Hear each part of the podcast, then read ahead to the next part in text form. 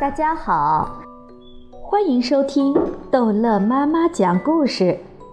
今天逗乐妈妈要讲的是《淘气包马小跳寻找大熊猫之设置陷阱》。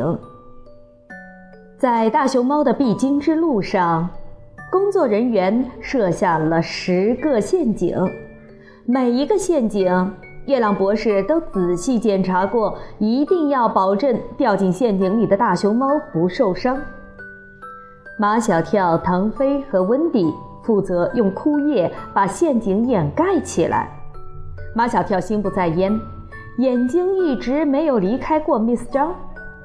Miss 张一直在叶朗博士的身边问这问那，而叶朗博士非常耐心地给他讲这讲那。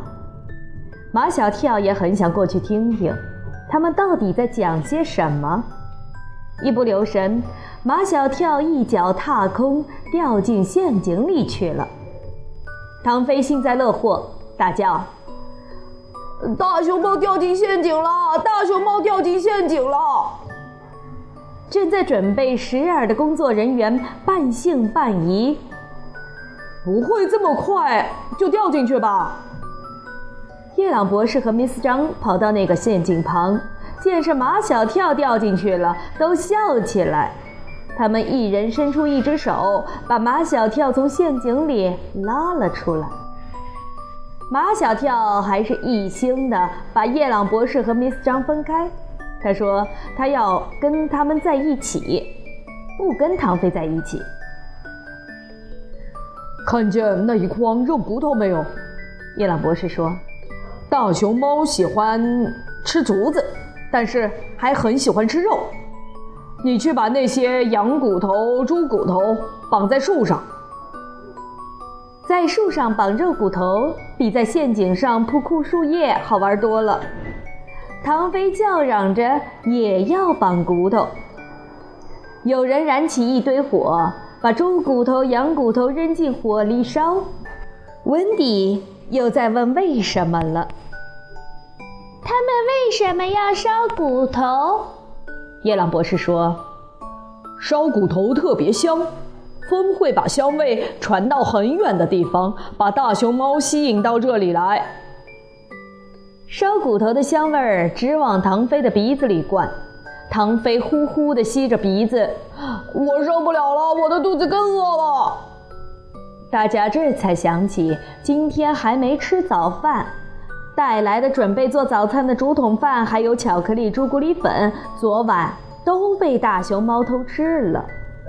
现在已快到中午，大家都还饿着肚子呢。马歇尔先生说，他背包里还有两桶方便面。女士和孩子优先，先让 Miss 张和三个孩子充饥。说起来是两桶方便面，等马歇尔先生拿来一看。不过是两杯方便面，马小跳和唐飞分吃一杯，温迪和 Miss 张分吃一杯。面泡好了，唐飞和马小跳扑在那桶方便面上面，头顶头，四个眼珠子都快掉进里面了。我先吃，马小跳让唐飞先吃，但他比较爱干净，不许唐飞咬断面条。他可不吃唐飞的唾沫。好，一言为定。唐飞答应的挺爽快的。我保证不咬断面条。唐飞用叉子插了几根面条送进嘴里，吞一点到肚子里，吸一点到嘴里，不停的吸，不停的吞。眼见着桶里的大半碗面都进了唐飞的肚子，马小跳急了：“你你不能再吃了，给我留点儿。”唐飞不理他，呲溜溜，呲溜溜，还在执着地吸着面条。马小跳抢过面桶一看，除了面汤，就剩两三根弯弯曲曲的像蚯蚓一样的面条，气得马小跳太阳穴那里青筋突突的跳。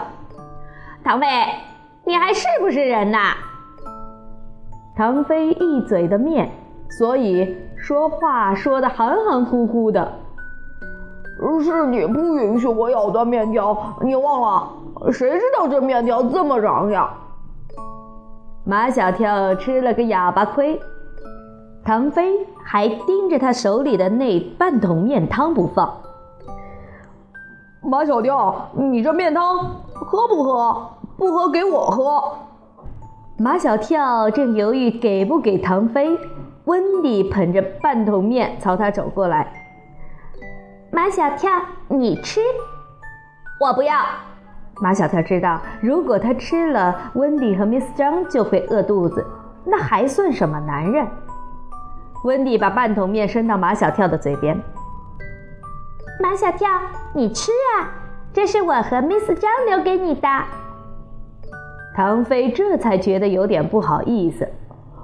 嗯，马小跳，我也不是故意的，谁知道那碗面条那么长，你又不许我咬断。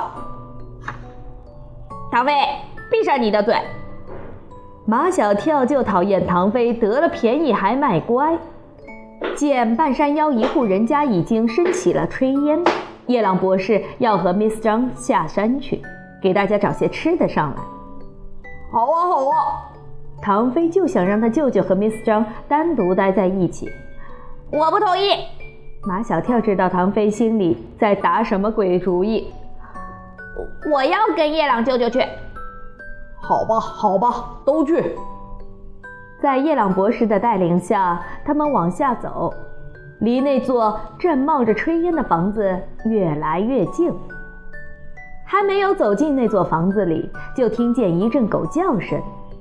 一个藏族小姑娘从屋里走了出来，她穿着藏袍，长长的头发垂在腰间。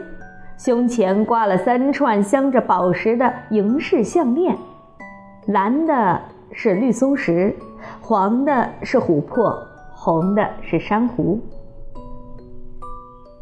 嗨，卓玛！叶朗叔叔，那个叫佐玛的藏族小姑娘也认识叶朗博士，她还能说一口流利的汉语。那条凶猛的狗还在叫。卓玛拍拍它粗壮的脖子，又在它耳边叽里咕噜地说了些什么。那狗立刻不叫了，还冲着来人摇尾巴。卓玛家房子周围都是玉米地，现在正是玉米成熟的时节，火红的玉米穗在烈日下像熊熊燃烧的火苗。你们吃过烤玉米吗？叶朗博士一边说。一边向玉米地走去。我知道你们都吃过煮玉米，吃过奶油玉米，还吃过用玉米粉做的玉米饼，但我保证你们没有吃过在火塘里用草灰烤熟的玉米棒。从玉米节上把玉米掰下来，马小跳想，猴子掰玉米的故事。猴子是掰一个扔一个，他要看看唐飞是怎么掰的。在这件事情上，唐飞永远是充满了智慧的。他把衣服扎在裤子上，然后把掰下来的玉米棒放进去，像一只大袋鼠。结果，唐飞掰的玉米棒最多。卓玛的爸爸是个护林员，他现在巡山去了。妈妈也下山购物去了，家里只有卓玛一个人。他手脚麻利地把玉米棒放进火塘里。又在火上做一口铁锅，煮酥油茶。叶老叔叔，我正想找你们呢。卓玛，有什么事吗？卓玛说，昨天他在盘山公路边看见了一只大熊猫。大熊猫一向深居简出，行动神秘，而盘山公路上汽车来往，它怎么会出现在公路边呢？好了，这一集的故事就讲到这儿结束了。欢迎孩子们继续收听下一集的《淘气包马小跳》。